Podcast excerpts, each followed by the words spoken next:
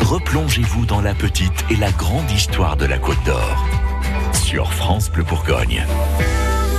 Très belle journée avec France Bleu Bourgogne. Jusqu'à 11h, on vous fait revivre un moment inédit de l'histoire de Dijon. Nous sommes en 1513. La capitale des Ducs est attaquée par une armée de Suisses, d'Allemands et de Francs-Comtois. C'est Guillaume Grillon, historien à l'Université de Bourgogne, qui vous raconte cet épisode méconnu de l'histoire de la Côte d'Or au micro de Luc Carrascosa. Mais pourquoi Dijon se retrouve attaqué? En fait, cet assaut fait écho aux nombreuses guerres d'Italie. Les combats sont très violents. Les Dijonnais entendent pendant plusieurs jours sans interruption les bombardements des tout premiers canons de l'histoire. Heureusement, le gouverneur de Dijon, Louis de la Trémouille, va avoir les bons mots pour motiver sa toute petite armée de défense. Mais tout ça, on vous le raconte dans un instant. Bienvenue dans ce nouvel épisode de l'histoire de la Côte d'Or.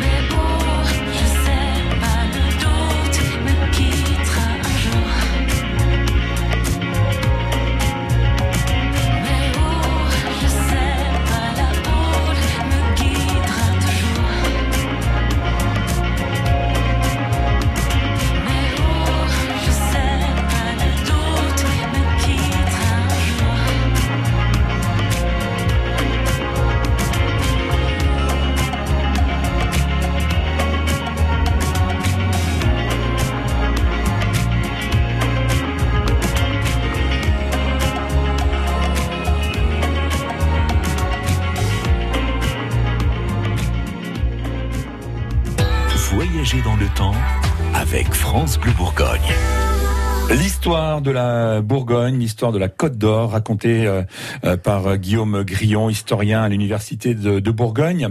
Avec vous cette semaine, Guillaume Grillon, nous allons parler de 1513, le siège de Dijon. Alors c'est un épisode méconnu des Bourguignons, hein, c'est à savoir le, siège de Dijon par une armée composée de soldats suisses et germaniques. Les combats vont durer que quelques jours, mais sont d'une violence exceptionnelle, au point que le destin de la capitale bourguignonne a failli basculer. Et pour comprendre cet événement majeur, il faut se replonger dans le contexte de la Bourgogne au lendemain du Moyen Âge. Alors, quelle est la situation de la Bourgogne au début, justement, du XVIe siècle?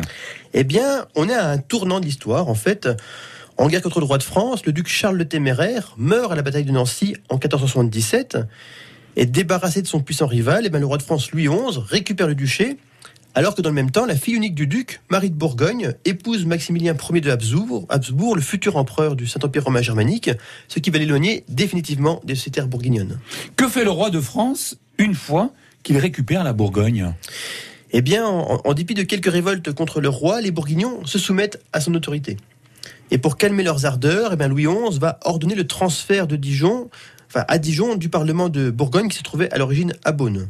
Et en plus de ça, il fait construire à Dijon un château à l'emplacement de l'actuelle euh, place Granger, donc sous la poste. Enfin, lors d'une visite à Dijon le 31 juillet 1479, le roi confirme solennellement les privilèges de la ville dans l'église Saint-Bénigne de Dijon. Guillaume, comment expliquer que la Bourgogne soit touchée par la guerre en ce début justement euh, euh, du XVIIe siècle, du XVIe siècle? Alors, au tournant des XVe et XVIe siècles, les souverains français vont mener une série de conflits qui prennent le nom de guerre d'Italie. Entre 1494 et 1559, il n'y a pas eu moins de 11 guerres. Euh, la motivation des rois de France successifs est de faire valoir leurs droits qu'ils considèrent comme héréditaires sur le royaume de Naples et sur le duché de Milan. Et par un jeu complexe d'alliances, de contre-alliances, qui repose sur des liens de parenté euh, et au prix d'efforts financiers considérables et de nombreuses campagnes militaires, eh bien, les grandes puissances européennes vont s'affronter en Italie, mais aussi sur d'autres territoires. Euh, et c'est ce qui va amener le conflit aux portes de Dijon en 1513.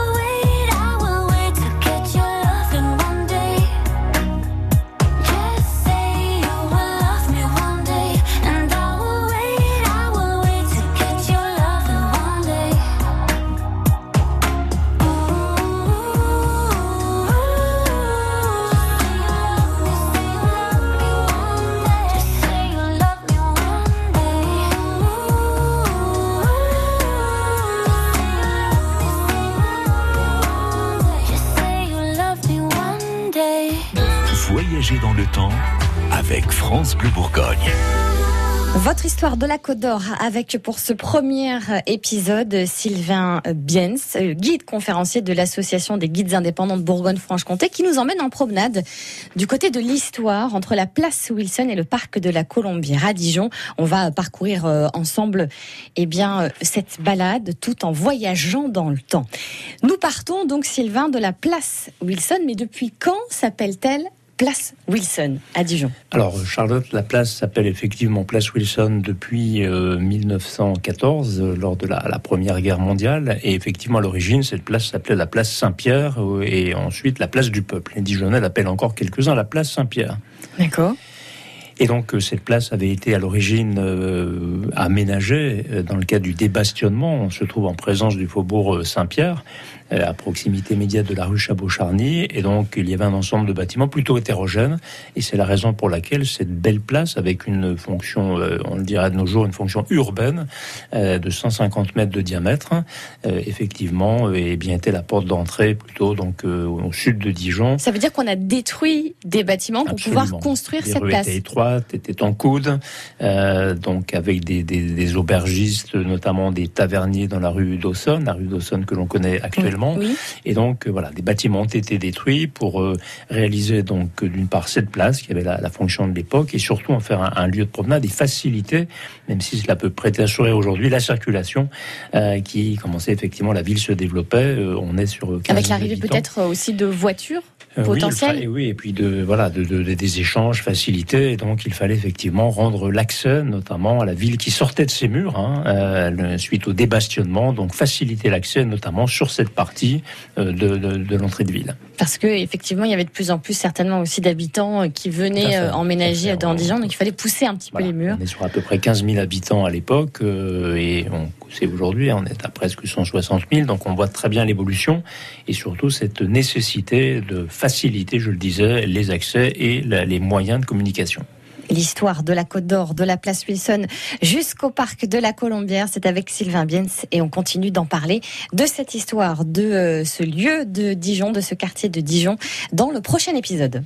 De 16h à 18h, c'est l'Happy Hour.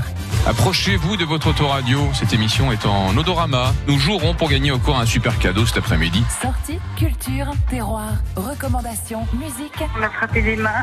Il y avait une bonne ambiance alors apparemment, Alexandre Talent. Ah ben c'est gentil à vous, merci beaucoup. On vous embrasse Géraldine, à bientôt peut-être. Eh ben, j'espère bien. Merci beaucoup en tout cas. Info et bonne humeur. France Bleu, 100% Bourgogne. France Bleu.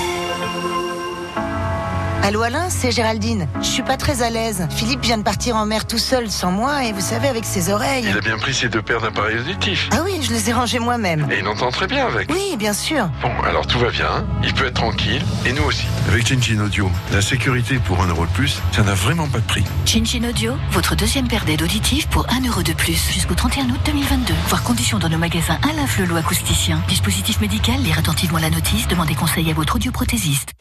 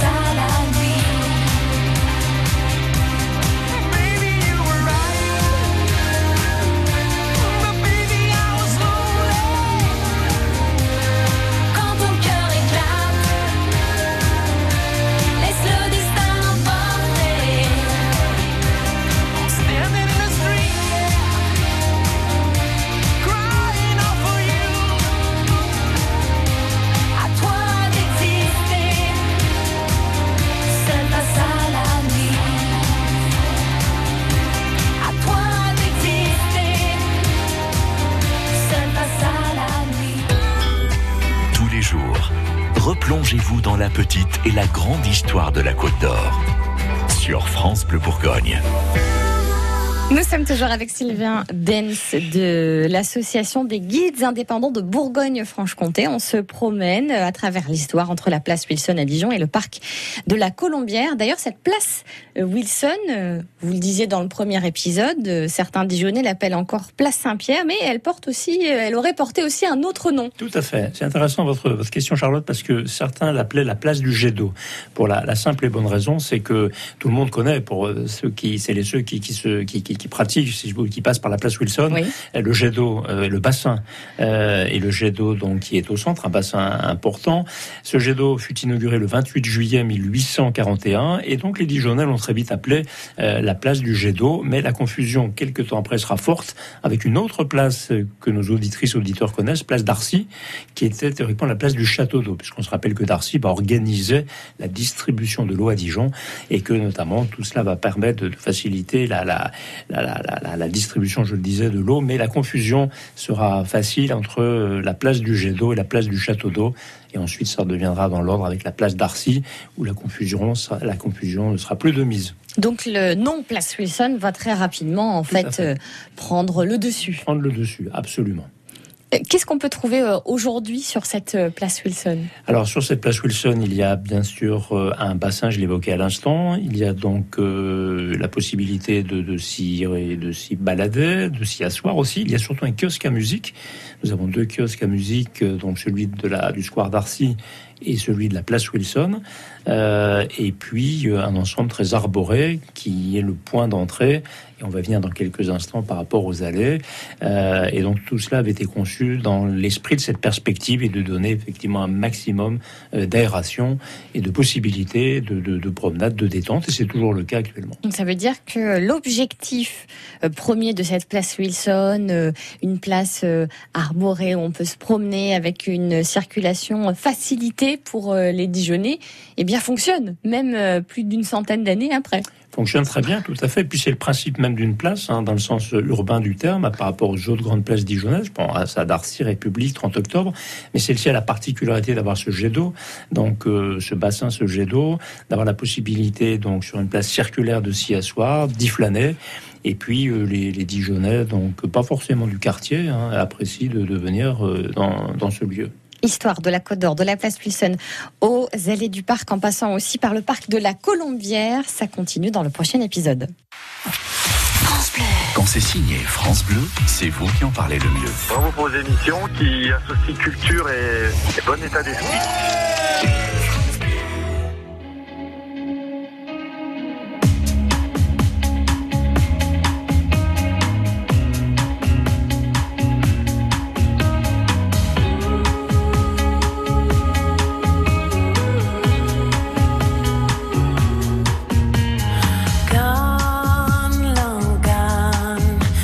say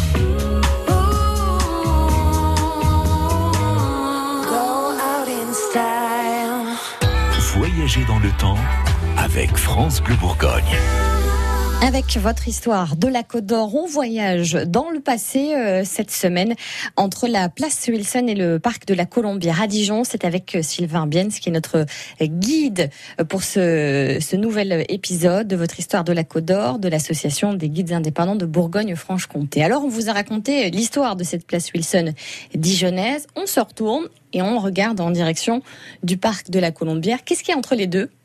Alors entre les deux, il y a un très joli lieu que, sans prétention aucune hein, de ma part, les Dijonais, quelques-uns, euh, quelques-unes, quelques-uns appellent les Champs-Élysées bourguignons ou les Champs-Élysées dijonnais.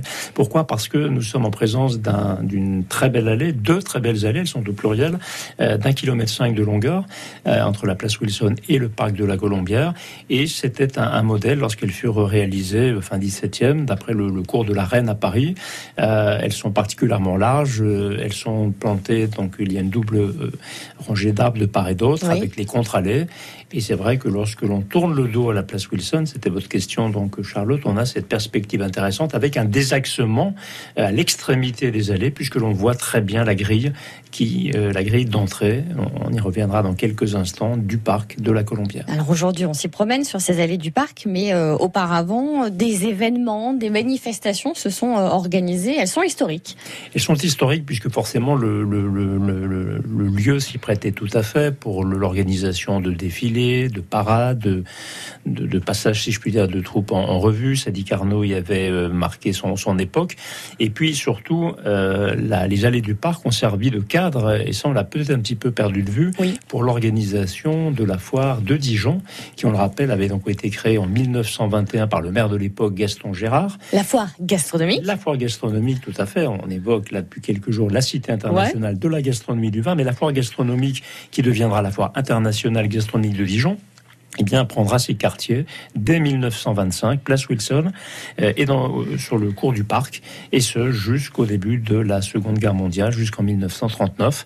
Et à partir de 1949, eh bien, s'installera dans les, sur le site que l'on connaît actuellement, à la Boudronnais, au parc des expositions. Mais effectivement, la foire de Dijon a longtemps connu un grand succès, cours du parc, Et euh, auparavant euh, aussi sur ces allées du parc, il y avait un tramway, souvenez-vous, il y a aussi ce monument aux morts, on en parle dans le prochain épisode de votre histoire de la Côte d'Or.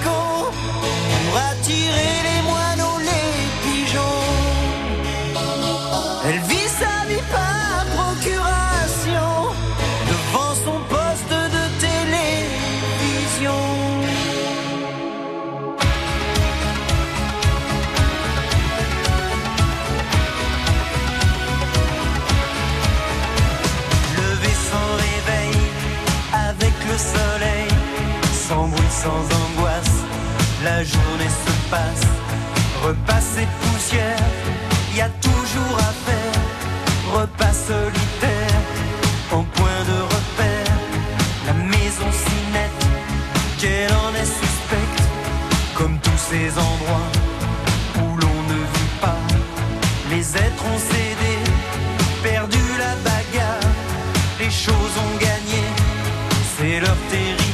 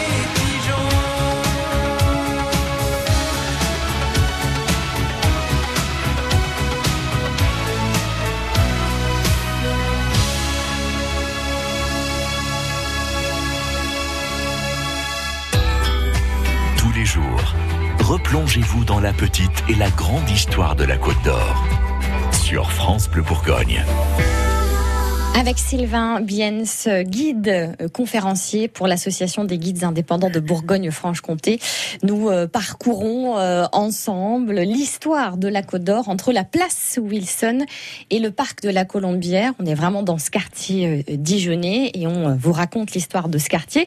Sur les allées du parc, Sylvain, jusque dans les années 60, il y avait un, un moyen de locomotion qui nous a bien manqué ensuite à Dijon. Absolument, c'est le tramway que vous évoquez, euh, Charlotte. Et donc ce, ce tramway, Dijon avait un réseau de, de tramway jusqu'à six lignes. Effectivement, vous le rappeliez, le dernier avait circulé le 1er décembre 1961. Et cette ligne qui avait été créée, euh, pour être précis, le 3 mars 1895, va permettre, et notamment le dimanche après-midi, quand on reprend des photos d'archives, eh bien de conduire les Dijonnaises et les Dijonnais, leurs amis visiteurs également, jusqu'au bois du parc, donc au parc de la Colombière, en empruntant la contre-allée, euh, effectivement, côté est, lorsque l'on descend euh, les allées sur la gauche. Et au risque de sourire, effectivement, les, les véhicules de l'époque, les tramways de l'époque prenaient un petit peu de vitesse en descendant le, le cours du parc. Et c'était un moyen très euh, facilitant et très apprécié euh, à l'époque, euh, cette ligne de tramway jusqu'au bois du parc. Et au, milieu de ces allées du parc, aujourd'hui, on trouve un monument euh, aux morts. Alors auparavant, c'était quoi? C'était une, une, fontaine Alors, aussi? C'était un fontaine, une fontaine, pardon. C'était effectivement un bassin avec un jet d'eau. Et donc, le 9 novembre 1924 fut inauguré ce monument de la victoire et du souvenir, euh, qui mesure 4 mètres de hauteur, euh, en hommage et en souvenir aux victimes de la, la Première Guerre mondiale. Et ça, ça a été bien accepté par Alors, la pas Dijonais forcément. Alors, je le dis avec beaucoup de précaution, Oui. mais votre question a beaucoup de sens. Effectivement, la perspective, mais la perspective avait été quelque part euh, euh, altérée, pour le dire comme cela, quand on est place Wilson et qu'on regarde, Regarde. le bois du parc. Cela étant, on ne peut que, que, que saluer et que se remémorer l'esprit dans lequel euh, ce monument fut donc, qui fut réalisé d'ailleurs par quatre sculpteurs dijonnais, Ah. fut donc installé à cet endroit-là. Donc les Dijonnais se disaient, bon, euh, bon, ça gâche un petit peu la vue, en Oui. fait, et le paysage. Tout à fait, mais quelque part, là, là, là, et d'ailleurs, euh, ce rond-point de Montmichelet sert de, de, de, de lieu de commémoration très régulièrement par rapport à ce que j'évoquais il y a un instant. L'histoire de la Côte d'Or, on continue dans le dernier épisode entre la place Wilson et le parc de, la Colombière à vous raconter l'histoire de ce parc sur France Bleu Bourgogne. Planète Côte d'Or vous invite au voyage. La série La Bourgogne, tu viens en Bourgogne, voilà, c'est la culture, le vin, c'est l'identité de la Bourgogne. Ils ont quitté leur pays, leur région, pour venir ici, en Côte d'Or. Bon dia. Retrouvez leur nouvelle vie tous les jours sur France Bleu Bourgogne. Et il est super beau, euh, j'assure. Planète Côte d'Or, c'est du lundi au vendredi à 8h10. La grande histoire de la Côte d'Or revient dans moins de 5 minutes. I can feel you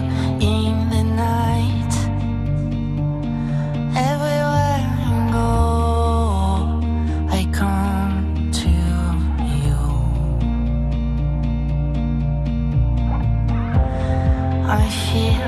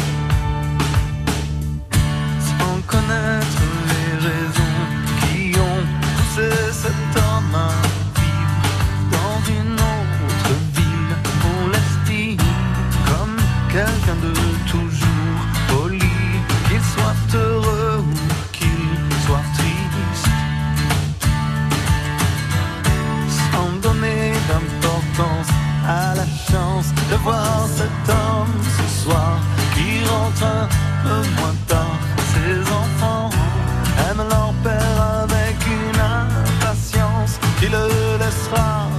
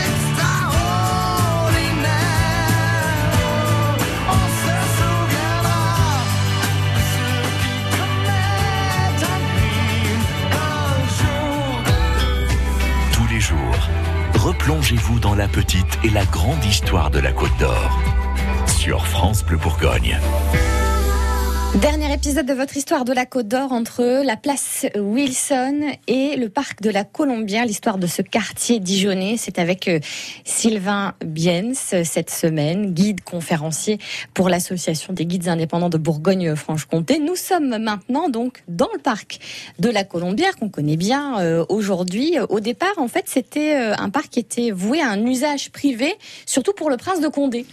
Tout à fait, euh, Charles. C'est le, parc de la Colombière qui fut créé au XVIIe par Louis II de Bourbon, prince de Condé, gouverneur de, Bourgogne. On l'appelait le Grand Condé. Va hériter, pour le faire simplement, de, cet espace imposant. Et puis ensuite, à la Révolution française, donc le bien sera considéré comme bien national, confisqué. Et puis pour faire simple également, la ville de Dijon, eh bien, euh, va donc le, racheter et décidera, euh, avec l'accord bien sûr de son propriétaire précédent, de l'ouvrir donc au, au Dijonais. Et ce qui est à noter, c'est que nous sommes en présence d'un véritable jardin à Ah. la française. Qu'est-ce que ça veut dire poser la question. Alors c'est une bonne question puisqu'un jardin à la française, c'est effectivement un jardin euh, où l'on va privilégier l'ordre sur le désordre, je dirais, euh, le réfléchi au spontané. Ça veut dire qu'il y a un certain ensemble, une homogénéité, puisqu'en l'occurrence, dans ce parc de la Colombière à Dijon, d'une superficie de 33 hectares, eh bien, il y a 16 allées, 8 larges et 8 étroites, euh, qui rayonnent en étoile à partir d'un rond-point central. Oui, jardin à la française, on pense aussi à Versailles, pour le coup. Absolument. Et donc, c'est un élève de le nôtre hein, qui s'appelle Ah. Antoine de Merle, qu'il va faire venir de, de, de- de Chantilly, avec lequel il avait beaucoup travaillé, en qui il nourrit beaucoup d'espoir et qui va donc aménager ce jardin. Et, et vraiment euh, la preuve aussi de ce passé euh, bourguignon, euh, côte d'Orient, de notre histoire, c'est il y, a- il y a un vestige en fait de, de la voie romaine qui passe par le parc de la Colombière. Tout à fait. Le vestige est donc une partie de la voie romaine que vous évoquez, hein, sur l'axe effectivement Lyon-Trèves.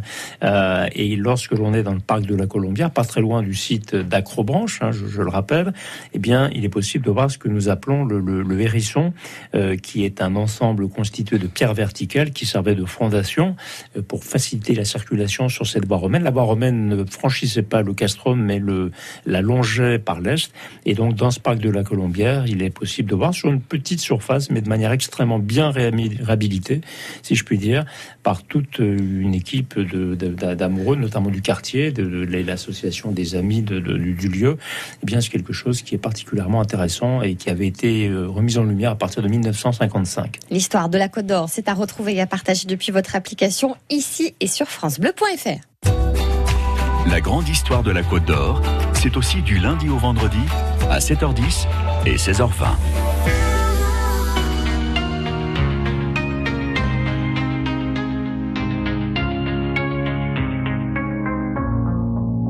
Même sans goûter, même sans douter, tu diras que tu m'aimes, mais tu ne penses pas. Même sans goûter, même sans douter, je dirais que tu m'aimes pas et tu te lasseras. Mais moi je m'en voulais, moi je m'en voulais, moi je m'en voulais. Mais qu'est-ce que tu crois que j'aime être contre toi? Moi je m'en doutais,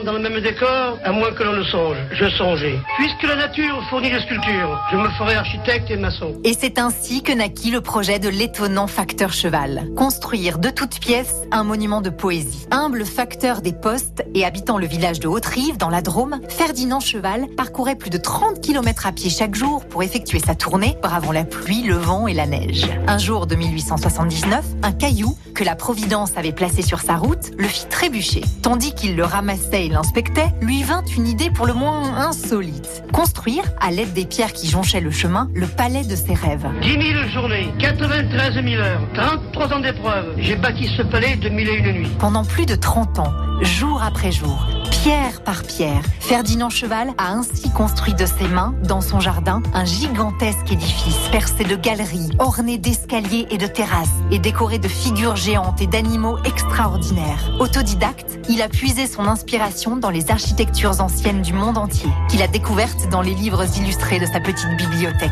Enfin, un jour de 1912, l'infatigable facteur pose la dernière pierre de son palais idéal, devenant célèbre à 76 ans, car son histoire rocambolesque a attiré dans le petit village des visiteurs de toute la France. À partir des années 30, ce lieu utopique est visité par les artistes du monde entier et les plus grands photographes l'immortalisent sur leurs pellicules. Douaneau, Man Ray, Dora Willy Ronis. C'est d'ailleurs grâce à leur engouement pour le palais idéal du facteur cheval qu'il sera classé en 1969 au titre des monuments historiques de France.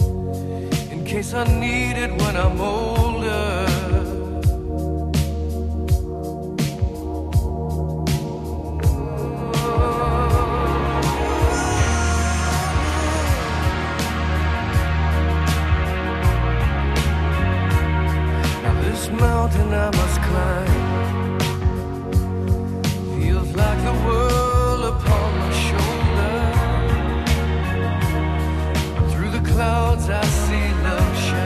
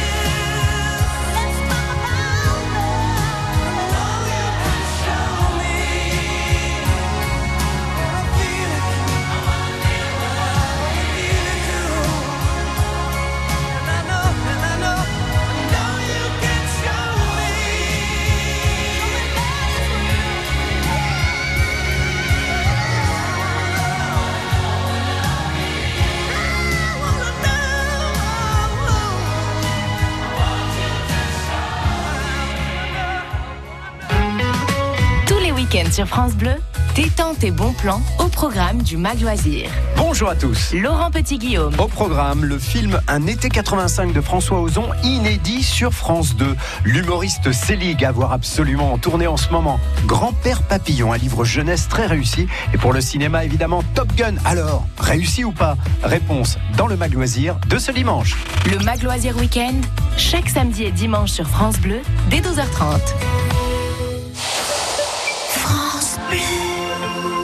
Abigail, votre héroïne préférée, est de retour en librairie. Marie-Bernadette Dupuis, la reine française de la saga, vous raconte la suite des aventures d'Abigail dans son nouveau roman. Abigail, une saga bouleversante de Marie-Bernadette Dupuis, aux éditions Calman Lévy.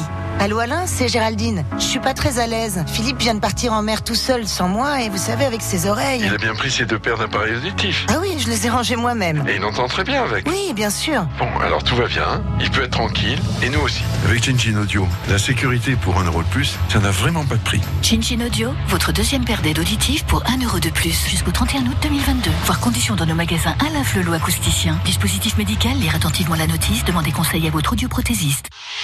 France Bleu partout en France. Connecté à votre région. Ici, c'est France Bleu Bourgogne.